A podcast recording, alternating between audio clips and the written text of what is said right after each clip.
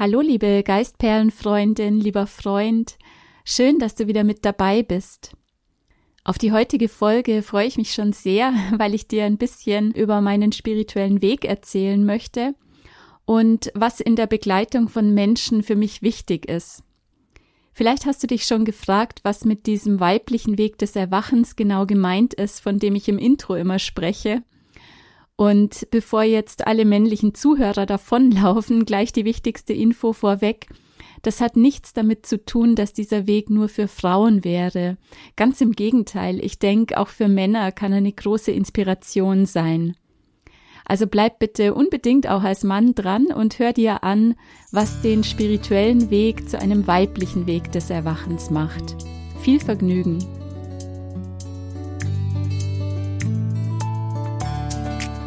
Hallo und herzlich willkommen zu Geistperlen, deinem Lieblingspodcast für Spiritualität, Tiefenheilung und Selbstentfaltung.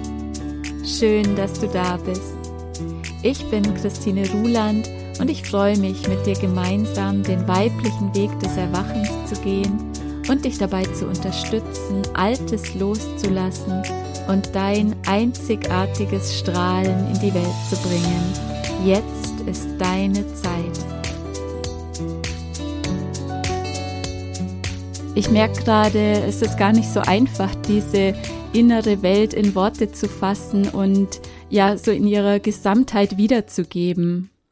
In erster Linie ist dieser weibliche Weg des Erwachens ja ein Weg des Herzens und der Intuition und deswegen finde ich es tatsächlich ein bisschen schwierig, das Ganze so für den Verstand greifbar zu machen. Und ich möchte auch gar keine so große Philosophie und Theorie draus machen, sondern eher versuchen, das Ganze ja so ein bisschen gefühlsmäßig und über Bilder rüberzubringen. Ich hoffe, dass mir das halbwegs gelingt. Im Prinzip geht es auf diesem spirituellen Weg um Qualitäten, die so klassischerweise als weiblich definiert werden. Ähm, Qualitäten wie Lehre, Hingabe, Mitgefühl, Intuition, Kreativität, Körperlichkeit und eine Verbundenheit zur Materie. Das Wort Materie basiert ja auf dem lateinischen Mater, also Mutter. Das heißt, wir gehen eben auch in eine Verbundenheit und Liebe zu Mutter Erde und zu allem Irdischen, könnte man sagen. Wir wollen ja keine Spiritualität leben im Sinne von totaler Vergeistigung, Askese und Losgelöstheit vom Leben, sondern wir wollen ja auch die Materie annehmen und alle Bereiche des Alltags, also den Körper, Arbeit, Geld, Partnerschaft und so weiter mit Spiritualität durchdringen. Und zwar mit einer ganz natürlichen, bodenständigen und undogmatischen Spiritualität. Und nochmal, diese weiblichen Qualitäten haben nichts mit Frausein zu tun, sondern das sind natürlich Qualitäten, die in jedem Menschen angelegt sind. Wir haben ja alle, egal ob Mann oder Frau, männliche und weibliche Energien in uns. Ich finde halt, die Religionen und esoterischen Wege, die heute überwiegend praktiziert werden, sind oft stark männlich geprägt. Körperlichkeit, Intuition und Sexualität, also so urweibliche Kräfte, werden oft tabuisiert und müssen in diesen Philosophien überwunden werden, um zur inneren Freiheit oder ja Reinheit zu gelangen. Und der Weg des Erwachens geht zu einem großen Teil über den Verstand. Also da geht es viel um das Studium spiritueller Texte, die Geistesschulung nimmt viel Raum ein ähm, oftmals wird den Schülern auch sehr viel Disziplin abverlangt, um diese Wege zu gehen. Wir haben es häufig mit komplexen Weltanschauungen zu tun. Es gibt Gebote, Dogmen, Regeln und moralische Verhaltenskodizes, heißt es, glaube ich, genau. Ähm, in der Meditation geht es eher oft um die Konzentration auf ein ganz bestimmtes Objekt, anstatt so in die Weite und Ausdehnung und in das Hineinfließen zu gehen. Es äh, ist harte Arbeit nötig an sich selbst, um sich zu vervollkommnen. Oftmals geht es auch darum, irgendwelche übernatürlichen Kräfte zu entwickeln und sich zurückzuziehen aus dem weltlichen Leben. Der weibliche Weg ist da genau entgegengesetzt, ja. Also wir sind in einer innigen Verbindung zu Mutter Erde. Es ist ein Weg der Einfachheit und der Hingabe. Ähm, ja, der Körper, das Leben und die Lebendigkeit werden gepriesen und mit einbezogen. Die sexuelle Vereinigung wird als mystische, schöpferische Erfahrung angesehen und hat auch ihren Raum in diesen, in der weiblichen Spiritualität. Und ähm, wir erleben den Menschen eben als tief verwurzelt mit den Kräften der Natur. Wichtig ist mir an dieser Stelle nochmal ganz klar deutlich zu machen, ähm, dass natürlich beide Zugänge, der männliche und der weibliche, nicht wirklich einen Gegensatz darstellen, sondern die beeinflussen sich natürlich gegenseitig und gehen fließend ineinander über. Und äh, da gibt's natürlich auch keine Wertung, was besser oder schlechter ist und schon gar nicht, was richtig oder falsch ist. Beides sind einfach nur unterschiedliche Zugänge, um uns selbst zu finden. Und ja, ich denke mal, es ist ja auch so, dass wir zu unterschiedlichen Zeiten unseres Lebens uns jeweils auch zu unterschiedlichen Dingen mehr oder weniger hingezogen fühlen und dass ähm, bestimmte Herangehensweisen mal mehr und mal weniger stimmig für uns sind. Also deswegen möchte ich das nicht als Gegensatz oder irgendwie unvereinbar verstanden wissen. Ich denke halt, dass der weibliche Weg des Erwachens auch viele Menschen erreichen und interessieren kann, die sich sonst also von den üblichen Religionen und von Esoterik normalerweise eben gar nicht angesprochen fühlen. Weil dieser Zugang ist halt einfach sehr bodenständig und lebensnah und ähm, es gibt hier keine abgehobenen Konzepte oder irgendwelche Weltbilder, die man übernehmen müsste. Spiritualität ist ein natürlicher Teil unseres stinknormalen Alltags. Im Prinzip geht es ja einfach nur darum, dass wir eine gewisse Offenheit entwickeln für die Idee, dass wir mehr sind als dieser Körper und dass wir vielleicht gar nicht so abgetrennt sind vom Rest der Existenz, wie wir das oft wahrnehmen. Mehr ist es ja nicht. Ich werde dir einfach mal die wichtigsten Säulen dieses spirituellen Zugangs vorstellen und dir erzählen, was für mich den weiblichen Weg des Erwachens ausmacht. Ach ja, und lass dich bitte nicht stören von dem Ausdruck erwachen. Vielleicht werde ich das tatsächlich mal ändern in weiblicher Weg der Bewusstheit oder weiblicher Weg der Erkenntnis.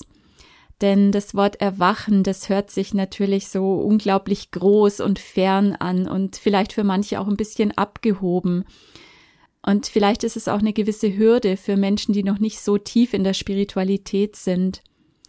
Ich möchte ja mit dir diesen Weg der Achtsamkeit und Bewusstheit nicht gehen, um quasi als Ziel der Reise die Erleuchtung zu erlangen, sondern das, was ich damit ausdrücken will, ist einfach, dass wir mit jedem Tag ein Stück wacher und präsenter werden. Also es ist nicht das Erwachen oder die Erleuchtung als Endzustand, um den es geht, sondern es ist ein Weg, auf dem wir mal zwei Schritte vorgehen und dann auch wieder mal einen Schritt zurück und einfach immer ein Stück freier und leichter und glücklicher werden. Letztendlich ist ja das Erwachen oder die Erleuchtung auch nur ein Vorstellungsbild, an das wir uns nicht zu sehr binden sollten. Also es gibt kein Ziel, sondern der Weg ist das, was wichtig ist. also jetzt aber zu den wichtigsten Säulen. In allererster Linie geht es darum, dass wir feste Konzepte, Vorstellungen und Annahmen loslassen. Die meisten Menschen sind so stark geprägt von religiösen und esoterischen Konzepten. Ich werf einfach hier mal so ein paar Schlagworte in den Raum. Das Konzept der Dualseelen, die Unterscheidung in alte und junge Seelen, Seelenplan, Schuld und Sünde, Karma, Reinkarnation oder natürlich auch das Konzept von Gott, das sind alles Dinge, die man irgendwo mal gelesen oder gehört hat und äh, dann einfach als Glaube übernommen hat, ohne es zu hinterfragen. Und äh, klar, im ersten Moment geben uns manche dieser Vorstellungen vielleicht tatsächlich eine gewisse Stütze und Sicherheit, aber ich erlebe es selber auch oft bei anderen Menschen, dass sie oft mehr Stress und inneren Zwiespalt verursachen, als es wirklich nötig wäre. Und diese ganzen Konzepte und Annahmen lenken uns einfach ab von dem, was wirklich Bedeutung hat, nämlich die Beziehung zu uns selbst, zu unseren Mitmenschen und zur Welt. Das ist doch das, worum es wirklich geht. Und wenn wir diese ja mentalen Krücken und Vorstellungsbilder nur lang genug als die absolute Wahrheit für uns und für andere postulieren, dann engen wir doch nur unseren eigenen Erfahrungsraum ein. Es geht ja gar nicht um Glaube, Traditionen und Theorien, sondern wir wollen doch frei und lebendig das Leben erforschen und uns selbst begegnen. Deswegen ist für mich der spirituelle Weg ein ganz individueller und mystischer Weg der Selbsterfahrung. Damit wir aber uns selbst begegnen können und die Verbundenheit mit allem wirklich spüren, müssen wir uns zuerst leer machen. Ich mag das Wort müssen überhaupt nicht und ich versuche es zu vermeiden, wo es nur geht. Aber hier habe ich das Gefühl, es ist wirklich ein Muss. Solange wir uns in einer fest definierten Vorstellungswelt gefangen halten, können wir natürlich immer auch nur das sehen und uns immer wieder das bestätigen, was unserer Weltanschauung und unserem spirituellen Bild entspricht.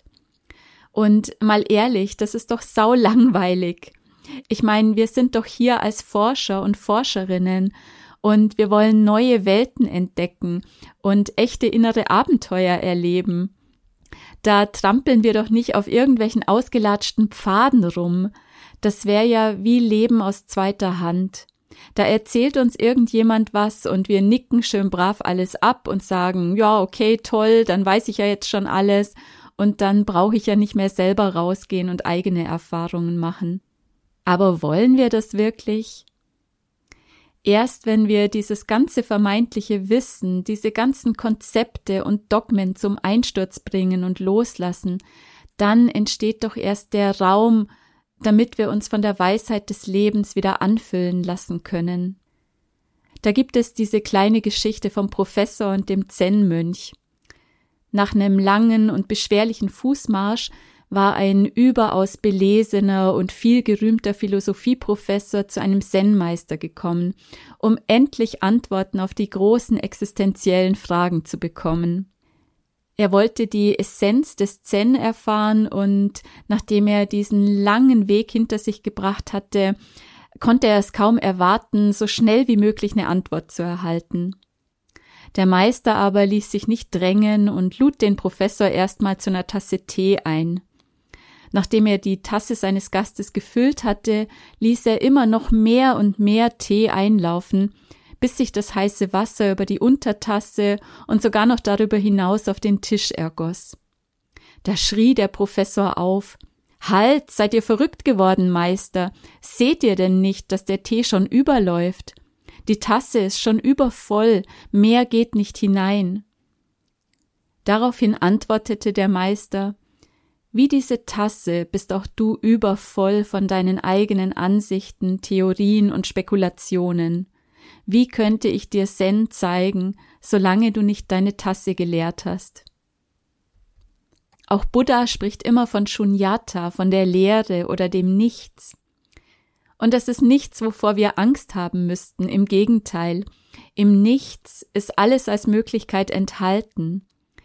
Indem wir uns leer machen, reißen wir doch einfach nur uns die Scheuklappen von den Augen und werden dann wieder weit. Unser Blick darf wieder weit werden. Und in diesem weiten, grenzenlosen Raum können wir dann wirklich auf Entdeckungsreise gehen und uns selbst erfahren, nicht indem wir irgendwelche Theorien anhäufen.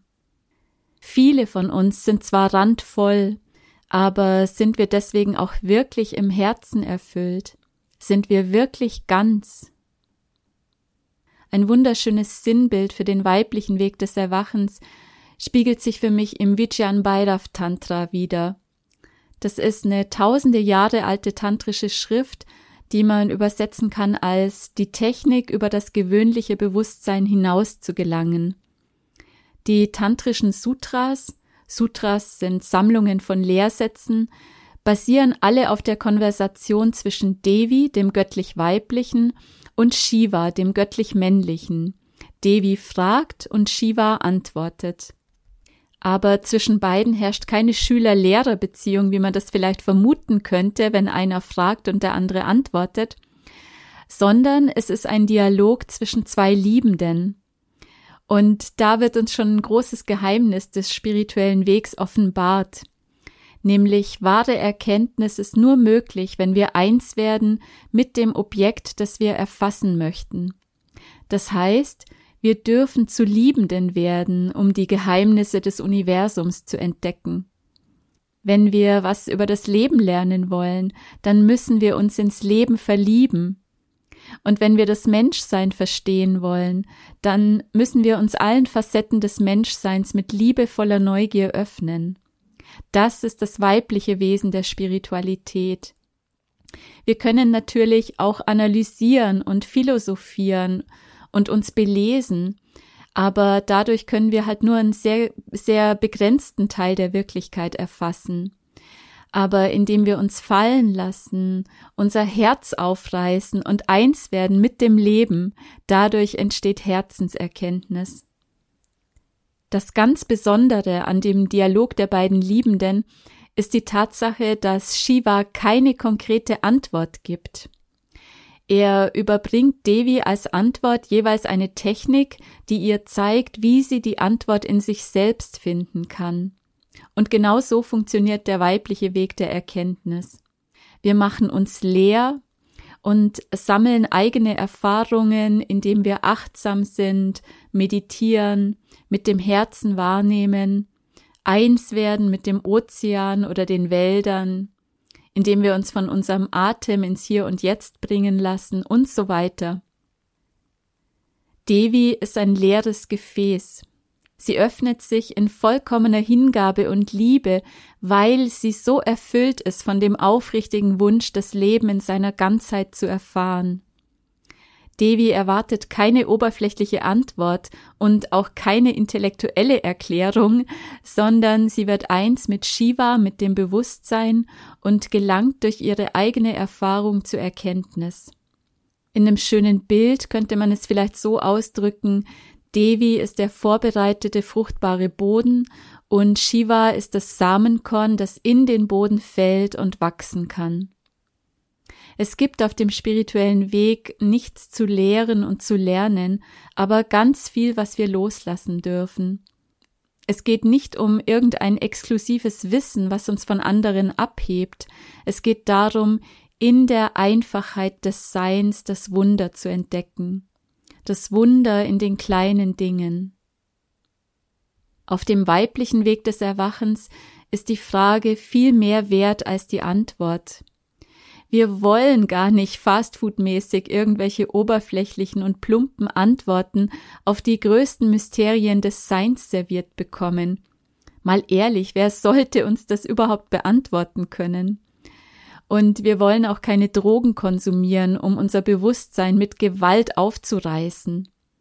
Es mag sein, dass wir nie im Leben eine Antwort auf unsere großen Fragen und Sehnsüchte finden werden, wo wir herkommen, was nach dem Tod geschieht oder was das Universum im Innersten zusammenhält. Aber dann können wir auch damit leben und glücklich sein. Das göttlich Weibliche so empfinde ich das zumindest, kann ein Mysterium gut als solches stehen lassen. Wir müssen nicht alles wissen und vom Verstand her begreifen und auseinandernehmen. Die Sehnsucht nach Wissen, selbst wenn sie unerfüllt bleiben sollte, ist so viel kostbarer als irgendwelches vorgegaukeltes Pseudowissen. Denn die Sehnsucht ist doch das, was uns lebendig und wach hält während oberflächliche Konzepte und einfache Antworten uns total träge machen und auch blind für das Leben. Und letzten Endes hinterlassen die auch nur Zweifel und wieder tausende neue Fragen. Und es sollte uns ja nicht darum gehen, unser Ego zu befriedigen und andere zu beeindrucken, sondern unser wirklicher Wunsch ist es doch, nach Hause zu kommen zu uns selbst und frei zu werden. Oder wie siehst du das? Ja, die Hingabe und die innere Lehre sind also die zwei Grundpfeiler des weiblichen Wegs des Erwachens.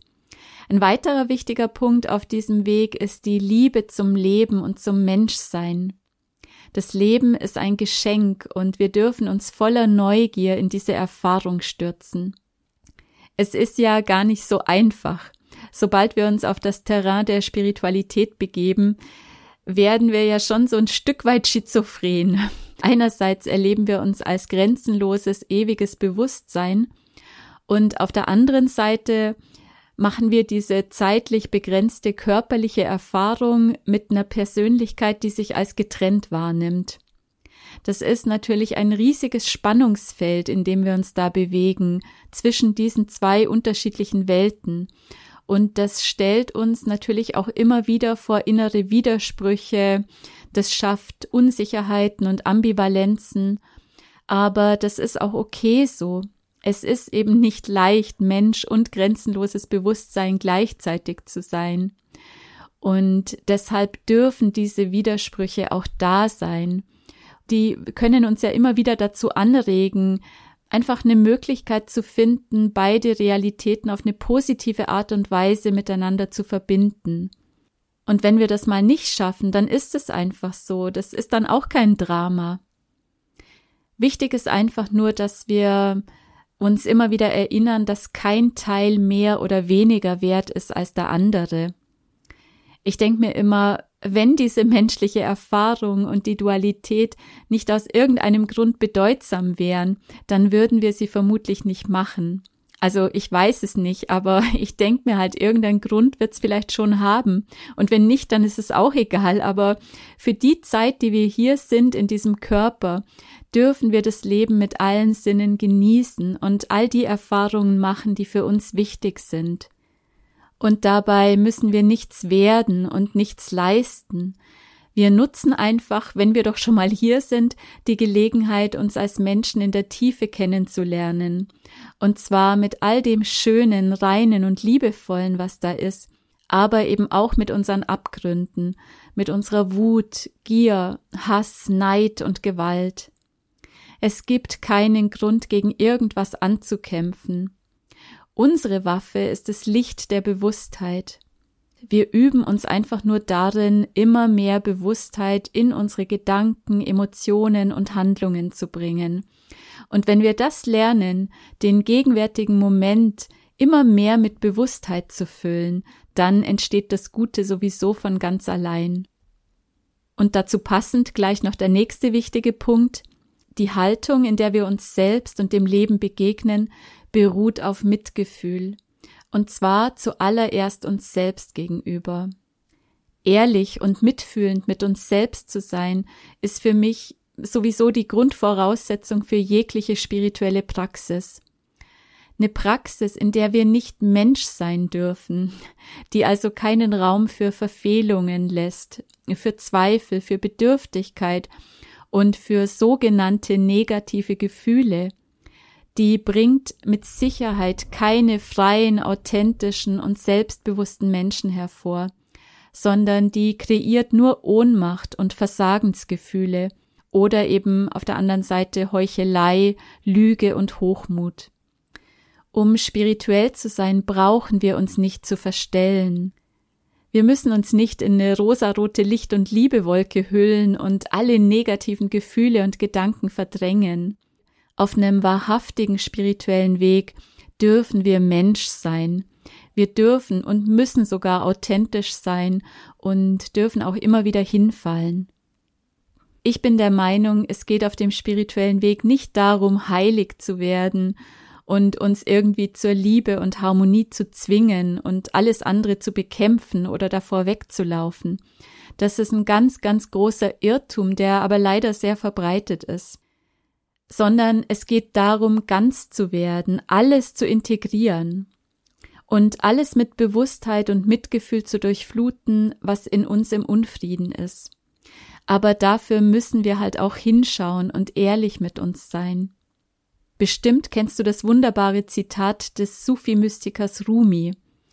Er hat gesagt, Deine Aufgabe ist es nicht, nach Liebe zu suchen, sondern lediglich all die Hindernisse in dir zu suchen und zu finden, die du der Liebe in den Weg gestellt hast. Und genau so ist es. Aber das ist natürlich auch der anstrengende und oftmals auch schmerzliche Weg. Und deshalb ist es auch ganz wichtig, dass wir radikal ehrliche, aber auch liebevolle und mitfühlende Begleiter auf unserem Weg haben, die uns ab und zu mal einen Tritt in den Allerwertesten geben, aber die uns auch auffangen in unserem Schmerz und in unseren Ego-Verstrickungen. Der weibliche Weg des Erwachens ist ein zutiefst lebensbejahender und menschenfreundlicher. Hier bekommt alles seinen Raum. Wir nehmen unser Menschsein zu 100 Prozent an und sind bereit, uns unseren Schatten zu stellen und sie ganz offen und ehrlich zu fühlen und sogar miteinander zu teilen, weil wir wissen, dass wir alle dieselbe Erfahrung machen. Als Bild finde ich ganz schön die Vorstellung, dass wir die dunkle, unerlöste Seite unseres Menschseins im Inneren annehmen und mit Licht durchfluten. Das heißt, wir holen das Licht in uns hinein der andere, viel verbreitetere Weg ist es, das Dunkle im Inneren zu unterdrücken oder zu bekämpfen und das Licht im Außen zu suchen. Liebe ist nichts, worum wir uns bemühen könnten, dann ist es schon keine echte Liebe mehr. Liebe stellt sich mit der Zeit von ganz allein ein, und zwar einfach nur als Folge unserer Praxis der Achtsamkeit und des Mitgefühls. Deswegen lass uns bitte nicht nach Liebe streben, Genauso wie Rumi das auch sagt, deine Aufgabe ist es nicht nach Liebe zu suchen. Denn da, wo Liebe ist, sind Hass und Angst auch nicht fern. Ja, wir können in der Dualität nicht einem Pol huldigen und den anderen ausblenden, so als ob sie nicht geben würde. Es sind einfach beides, die Liebe und der Hass oder Liebe und Angst, je nachdem, was du hier als Gegensatzpaar sehen möchtest, sind beides zwei Seiten ein und derselben Medaille. Indem wir einen Pol bekämpfen und ins Unbewusste verdrängen, machen wir ihn erst richtig stark. Du kennst es auch aus deinem ganz normalen Leben. Sobald du nach außen hin Druck aufbaust, erlebst du Gegendruck. Sobald du aggressiv bist, kommt eine Gegenreaktion. Und je mehr du vor irgendetwas davonläufst, umso mächtiger und bedrohlicher wird es. Also indem wir einen Pol bekämpfen und ins Unbewusste verdrängen, machen wir ihn erst richtig stark. Aber wenn er im Unbewussten ist, dann haben wir halt auch gar keine Kontrolle mehr darüber. Das höhlt uns dann von innen immer mehr aus und wir wissen gar nicht, was da eigentlich mit uns passiert. Die Lösung ist, Bewusstheit zu üben. Bewusstheit hilft uns über die Dualität und damit auch über Bewertungen hinauszugehen, was gut und was schlecht ist, was richtig und was falsch ist. Und dann wird es Licht in uns. Dann stellt sich ganz automatisch eine natürliche Art von Liebe ein, die alles einschließt und die wirklich frei von Gegensätzen ist.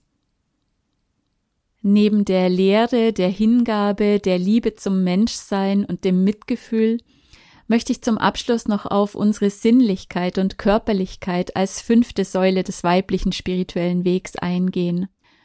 Unser Körper ist ein wunderbares Instrument der spirituellen Erfahrung. Durch Tanz, Körperübungen, Kontakt zur Natur und natürlich auch durch Berührung und Sexualität sind tiefe Einheitserfahrungen möglich, und die helfen uns immer wieder die Grenzen des Ichs aufzubrechen und in eine echte Verbundenheit zu gehen. Und überleg mal, unsere fünf Sinne, was für eine magische Welt können die uns eröffnen? Kinder haben ja diese Fähigkeit noch überall Neues zu entdecken und sich an der Schönheit des Einfachen zu begeistern. Unsere Sinne sind dagegen schon sehr abgestumpft. Und weil wir nicht mehr zu echter sinnlicher Wahrnehmung fähig sind, kommen wir dann auf die Idee, wir bräuchten übersinnliche Fähigkeiten. Hell sehen, Aura sehen, channeln, hell hören, hell fühlen und so weiter. Und das gibt uns dann wieder ein Gefühl von Bedeutsamkeit und Exklusivität, weil wir uns damit von der Masse abheben können.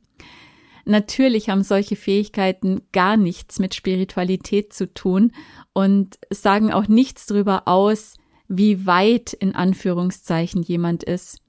Spiritualität ist kein Wettbewerb und es geht nicht um irgendwelche Fähigkeiten. Leider werden Hellsehen und diese ganzen Sachen in vielen Esoterik- und New Age-Kreisen als das Merkmal schlechthin für die spirituelle Entwicklung gesehen. Und das ist Blödsinn. Das ist wie Klavierspielen, Singen oder Fechten. Man hat eine Begabung dazu oder auch nicht, man kann es üben oder auch nicht, aber es sagt einfach nichts über das Herz eines Menschen und über sein Bewusstsein aus. Die Gefahr in solchen Dingen ist halt, alles, was uns irgendwie exklusiv fühlen lässt, entfernt uns tatsächlich von unserer Wahrheit und von der Freiheit. Denn auf dem spirituellen Weg geht es ja gerade darum, die Verbundenheit mit allem zu spüren und eben nicht der Versuchung zu erliegen, irgendwie weiter, wichtiger oder besser zu sein als andere.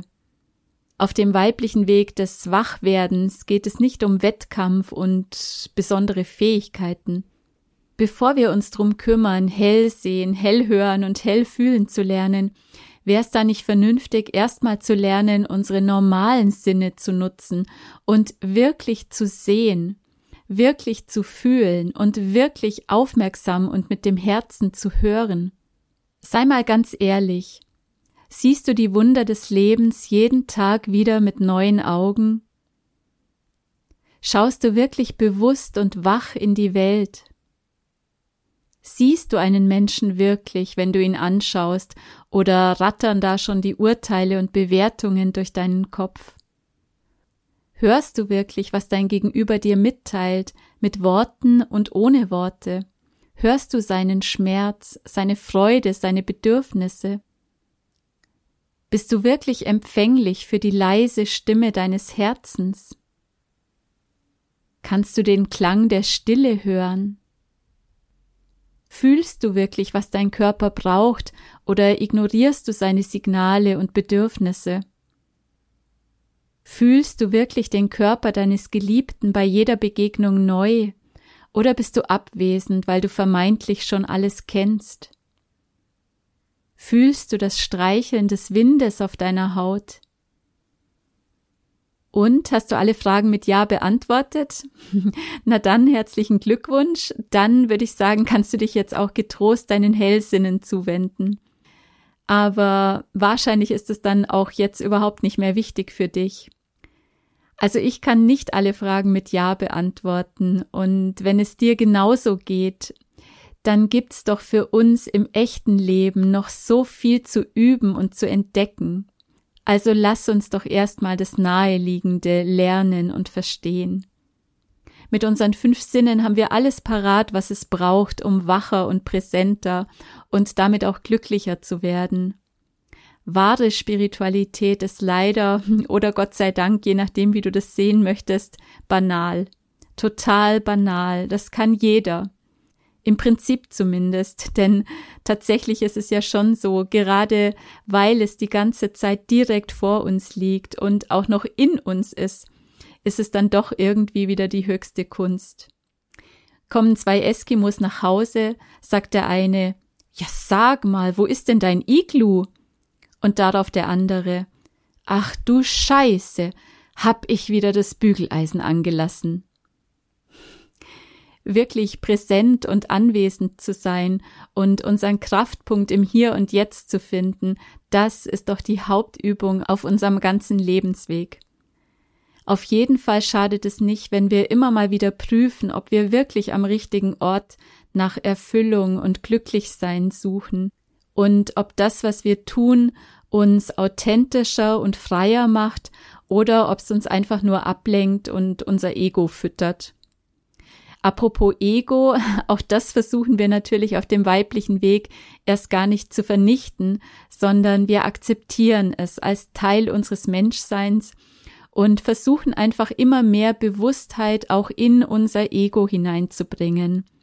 Und dann kann es sich entspannen und es entsteht ganz von alleine mehr Achtsamkeit für die Bedürfnisse anderer lebenden Wesen und auch unserer Mutter Erde. So, ich hoffe, ich konnte dir ein Gefühl für meinen weiblichen Weg des Erwachens geben. Das war jetzt ganz schön viel, ein bisschen theoretisch und manches vielleicht auch noch schwer verständlich. Aber wir werden diese Lebenshaltung ja in diesem Podcast immer wieder an ganz konkreten Fragen und Herausforderungen beleuchten und natürlich auch praktisch miteinander üben. Schreib mir gern, wenn du Fragen dazu hast. Und wenn dir gefällt, was du hier hörst, dann würde ich mich sehr freuen, wenn du mir eine Sternebewertung schenkst und vielleicht sogar eine kleine Rezension bei Apple Podcast schreiben magst. Vielen Dank für deine Unterstützung. Zum Abschluss möchte ich dir gern mein Lieblingsmantra als Segen für die kommenden Tage mitgeben, weil es einfach so gut zum Thema Mitgefühl und Freiheit passt. Loka Samasta Sukino Bhavantu. Mögen alle Wesen in allen Welten glücklich und frei sein.